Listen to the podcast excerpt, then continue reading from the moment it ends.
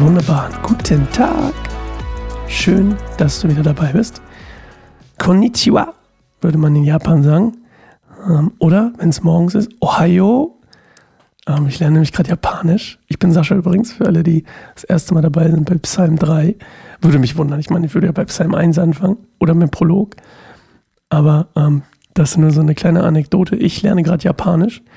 Ähm, ich habe eine große Leidenschaft für Japan, möchte unbedingt mal hin, lerne gerade intensiv tatsächlich Japanisch und ähm, mein Ziel ist es, das habe ich noch gar keinem erzählt, mein Ziel ist eigentlich tatsächlich, das irgendwann mal fließend zu sprechen und darauf freue ich mich.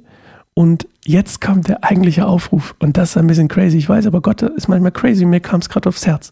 Wenn du zufällig fließend Japanisch sprichst, weil du Japaner bist und das hier hörst, warum auch immer, dann ich suche einen Tandempartner, der gerne mehr Deutsch lernen würde. Jetzt ist natürlich die Sache, wenn du das hier hörst, kannst du wahrscheinlich schon Deutsch.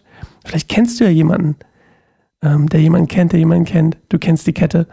Und ich sag's jetzt einfach mal hier, ähm, vielleicht hat der Herr ja ein Wunder zu, so kurz vor Ostern parat für mein Japanisch lernen. Ansonsten finde ich bestimmt irgendwo jemanden. Ähm, so, das ist das. Wir lesen heute Psalm 3. Und ähm, ich freue mich, wir machen das wie gestern. Wir machen einfach tatsächlich eine Minute ähm, Achtsamkeitsübung, Besinnung auf uns selbst. Und ähm, ja, ich lasse euch damit mal und der kleinen Musik im Hintergrund, die ich jetzt mal einspiele, ähm, allein. Und ähm, wir sehen uns, hören uns in einer Minute wieder, steigen direkt ein im Psalm 3.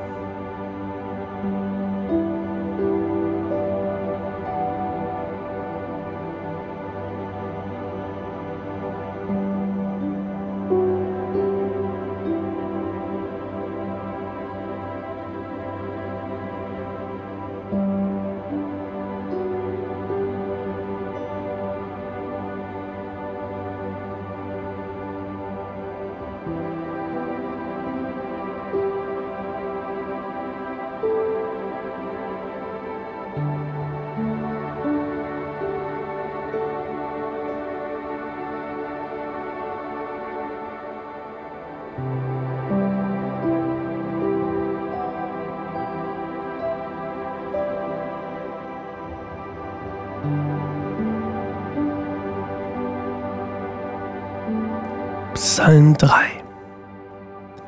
Ein Psalm Davids aus der Zeit, als er vor seinem Sohn Absalom floh.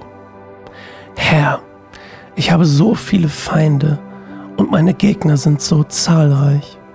So viele sagen über mich, Gott wird ihn nicht retten. Doch du, Herr, umgibst mich mit deinem Schutz. Du bist meine Ehre und richtest mich auf. Ich rufe zum Herrn, und er antwortet mir von seinem heiligen Berg. Ich legte mich nieder, um zu schlafen, und erwachte in Sicherheit, denn der Herr behütet mich. Ich fürchte mich nicht vor zehntausend Feinden, die mich von allen Seiten umzingeln. Erhebe dich, Herr, rette mich, mein Gott, denn du schlägst meinen Feinden ins Gesicht und zerschmetterst die Zähne der Gottlosen. Ja, der Herr hilft uns. Gib deinem Volk deinen Segen. Psalm 3, auch wieder diese extrem, extrem, ich will gar nicht sagen brutal, aber zerschmetterst die Zähne der Gottlosen.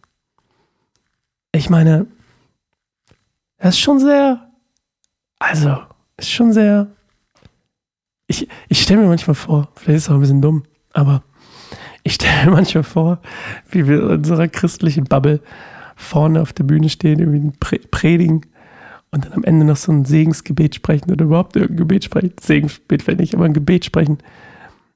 Und dann eine Line droppen wie, äh, denn du schlägst meinen Feinden ins Gesicht und zerschmetterst die Zähne der Gottlosen. Ich kann mir nicht vorstellen, dass das so gut kommt, ey. Aber David macht das. Und ich würde mich total interessieren, mich würde mal total interessieren, wenn das jemand wirklich dem Herzen hat, so zu beten oder das mal betet, was so passieren würde in der Gemeinde oder überhaupt, vor allem wenn es jemand wäre, der in der Öffentlichkeit steht oder mehr in der Öffentlichkeit steht. Ähm, naja, David sagt das auf jeden Fall so, betet es so und ähm, das noch als kleine Info vielleicht an dieser Stelle. 37, äh, vielleicht erinnerst du dich, dass der, das Buch der Psalme sozusagen die Sammlung hat so fünf interne Kapitel, wenn man so will, oder Bücher. Und aus diesem ersten, äh, ab, aus diesem ersten ähm, Buch, wenn man so will, der Psalme, sind 37 von 41 Psalmen tatsächlich von David. Und ähm, auch dieser hier, und Psalm 3, das wurde ja auch schon am Anfang gesagt, beschreibt eigentlich die Situation, oder er, er wurde geschrieben in der Situation, als David auf der Flucht vor seinem Sohn Absalom war. Das könnt ihr mal nachlesen, da kannst du mal nachlesen im 2. Samuel Kapitel 15 bis 18. In dieser Geschichte oder in dieser Zeit schreibt er diesen Psalm. Und es ist eigentlich ein Gebet in feindlicher Bedrängnis, könnte man sagen. Also sie sind in wirklicher Bedrängnis und Not. Und es ist ein Gebet, das er spricht in Zuversicht, dass Gott genau das tun wird, was er hier beschreibt. Schild ähm, wird hier aufgegriffen als Quelle des Schutzes.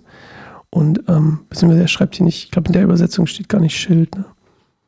Ja, wir lesen übrigens Neues Leben, ähm, das hätte ich vielleicht noch dazu sagen sollen. Bei Luther steht nochmal das Wort Schild. Also es geht hier um den Schutz quasi, den er, den er hier beschreibt, den er von Gott bekommt auf, auf, auf seiner Flucht. Und eine Sache, die hier steht, du richtest mich auf. Du bist meine Ehre und richtest mich auf. Da geht es natürlich darum, dass er die Prophetie bekommen hat, die, die Voraussage, das Versprechen von Gott, von Samuel damals, die Salbung, dass er König sein wird und jetzt quasi ähm, da in dieser, in diesem Versprechen und dieser, ich, mir fällt dieses Wort schon nicht ein, Vorausschau, was, wie heißt denn das? Boah, irgendwann wird es mir einfallen, vielleicht beim, beim fünften Folge oder so er hört auf jeden Fall, er, er kennt ja nicht die Details seines Lebens als König. Und ich kann mir gut vorstellen, dass er sich nicht vorgestellt hat, dass das so aussehen wird, indem er vor seinem eigenen Sohn fliehen muss, der quasi ihn ja auch ähm, ja, umbringen will. Ähm, oder zumindest loswerden will. Wahrscheinlich umbringen, sind wir ehrlich. Ähm, und er spricht hier davon, und das ist eigentlich das Krasse, er spricht hier eigentlich so, als wäre es schon passiert. Also, du richtest mich auf. Obwohl es noch nicht getan hat, weil dieser, dieser Vers beschreibt ja nicht nur, dass, okay, du richtest mich auf aus meinem Schlaf, sondern es geht darum, um die Wiederherstellung seiner Ehre. Das ist das eine. Du bist meine Ehre. Wiederherstellung der Ehre. Und die Rückkehr auf den Thron. Und was ganz oft in den Psalmen und in den Gebeten, die David spricht, der Fakt ist, ist, dass sie, dass sie geschrieben sind im Präsens, äh, im, Entschuldigung, im Präteritum, also in der Vergangenheitsform, als wäre es schon passiert. Also er betet gar nicht, bitte richte mich wieder auf, sondern du richtest mich auf. Und das ist dann ziemlich deutlich auch, in, wie gesagt, in der Zeitform zu lesen, dass ganz oft David dieses, dieses Präterium, Präteritum benutzt. Du hast mich quasi schon aufgerichtet, wobei das ja nicht perfekt ist, aber ist auch egal. Auf jeden Fall die Vergangenheitsform. Und ähm, er ist sich seiner Verheißung, seiner Rettung an sich so sicher, dass er eben die Zeitform im Gebet schon so wählt, als wäre es schon passiert. Und das ist ja auch das, was sich durch die ganze, ähm, durch die ganze, durch das ganze Buch der Psalme eigentlich durch, durchzieht wie ein roter Faden. Dass ganz viele Psalme von David eigentlich schon so klingen, als wäre es schon passiert. Vor allem die, in denen er gerettet werden muss. Okay, meine Frage des Tages heute für dich ist, wo solltest du im Präteritum beten? Oder wie solltest du im Präteritum, na, worüber solltest du im Präteritum beten? Solltest du im Präteritum, Präteritum, ich kann nicht mehr sprechen. Gut, dass das hier nicht der besinnliche Teil ist. Wo oder was solltest du im Präteritum beten und wo sprichst du noch so, als müsstest du noch drauf warten, obwohl Gott es dir vielleicht schon zugesagt hat? Das ist eigentlich meine Frage für dich. Wo gibt es noch das Defizit zwischen ähm, Gott hat es dir eigentlich schon gesagt, aber du siehst es noch nicht. Und wo sollte dein Gebet vielleicht schon so sein, als hätte Gott es dir schon gegeben? Also im Perfekt, richtig? Das ist dann die Zeitform. Okay.